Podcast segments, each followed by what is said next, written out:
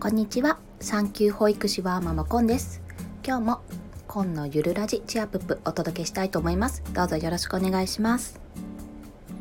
えー、昨日初めての配信をさせていただいたんですけどもなんといいねやフォローコメントまでたくさんの方々にいただけました。本当にありがとうございます。とても励みになります。で今日は何を話そうかなと考えていたんですけどもどうしようかな。私は片付けができないというお話をさせていただこうかなと思っております。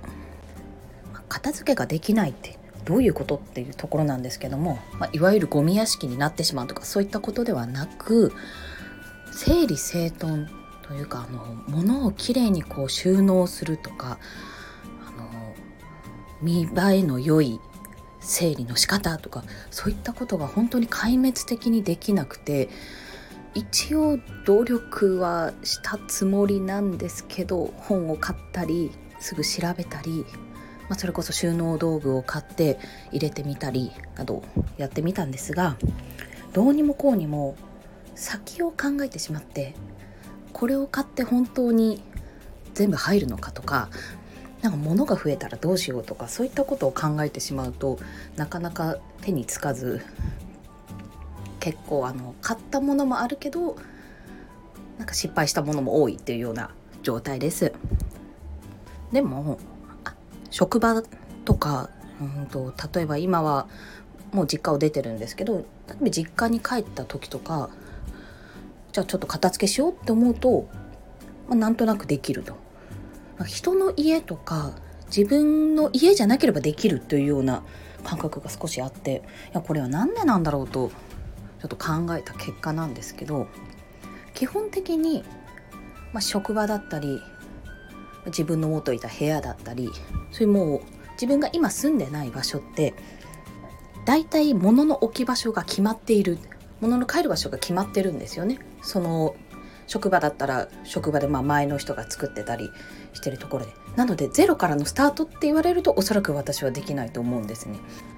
そうは言っても私も家庭を持って子供もにもこれから片付けというものを、まあ、今もやってるんですけどもどんどん伝えなきゃいけないのでまあまあまあこれどこに返せばいいのとかどこに置けばいいのってなった時に困るようじゃちょっと困って 私が一番困ると思ってとりあえずちょっとできることから始めようと思っておりまして、まこの年末に向けていつも少しずつはやっていたんですがまず物を捨てる。だから必要なものだけを残しといて必要ないものはちょっとどんどん処分していく。それから始めるようにしてます、まあ、物を持たないようにするっていうのが私なんかは一番解決に近いのかなと思いまして部屋も別にそこまで広いわけでもないので。なのでまあ、まだまだちょっと捨てきれてないものが洋服とかあるんですけども、まあ、必要最低限に抑えて子供のものとか必要なものはちょっと残しておくようにしていらない書類とかもこれは年数経ったからいらんやろうっていうものとか捨てるようにはしてますね。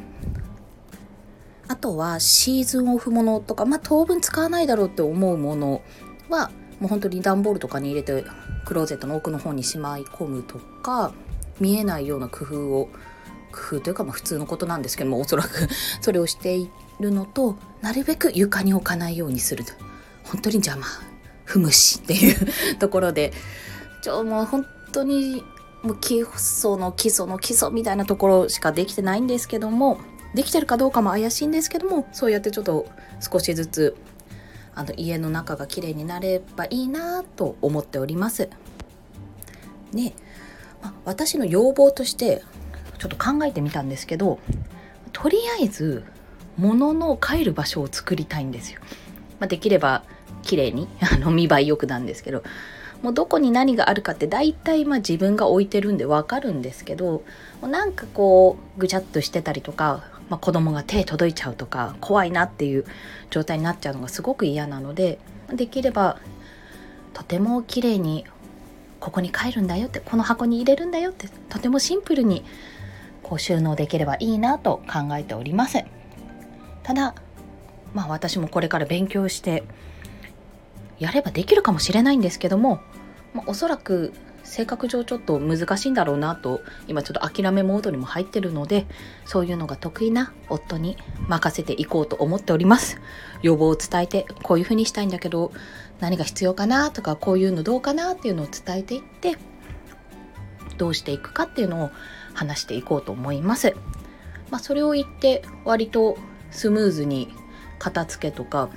あの収納用品とか子供のなんですけども決まっていったりしたのでこの年末年始にかけて、まあ、むしろ産むまでに何とかしていきたいなと考えております。どうやら愚痴というかむしろご相談みたいになってしまったんですけどももし「いやいやいや片付け簡単ですよ」とか「こうやったらいいですよ」っていうアドバイスがあったら是非コメントなどで教えていただければ幸いです。